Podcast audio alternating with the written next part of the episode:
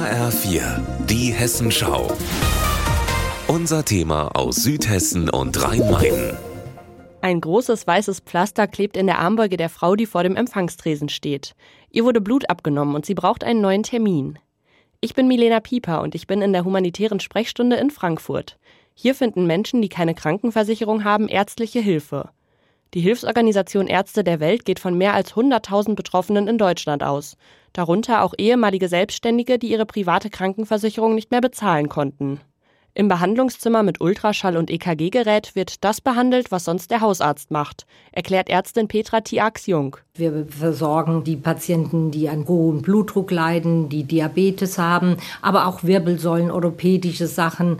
Wir haben auch mal kleine Wunden, Verletzungen, die wir auch hier behandeln. Also das ist ganz breit gefächert. Wie viele Menschen in Hessen keine Krankenversicherung haben, ist nicht bekannt. Wir können nur sagen, dass wir einen festen Stamm an Patienten haben. Und es sind bestimmt so 300 Patienten. Es schwankt halt immer. An Fachärzte überweisen oder stationär behandeln kann das Gesundheitsamt die Patientinnen und Patienten nicht.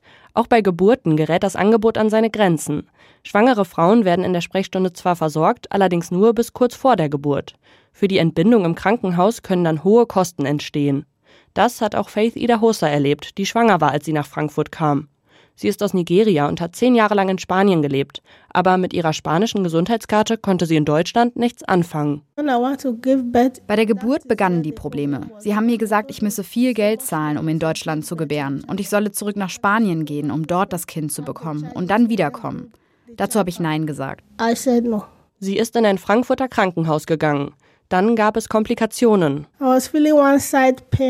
Ich hatte Schmerzen, aber sie haben mich nach Hause geschickt. In der Nacht habe ich nicht geschlafen. Am nächsten Morgen musste ich wieder ins Krankenhaus. Eine Woche war sie dort. Danach ist sie in die humanitäre Sprechstunde gegangen und zu Virginia Wangare Greiner. Die Sozialarbeiterin hat die Sprechstunde vor mehr als 20 Jahren initiiert und leitet die Gesundheitsberatung dort. Die Sorge sind viel, die sind erschöpft von Problemen. Faith Ida Husser hat inzwischen einen Job und eine Krankenversicherung. Doch die Krankenhausrechnung für die Geburt ihres Kindes zahlt sie bis heute ab. 7000 Euro.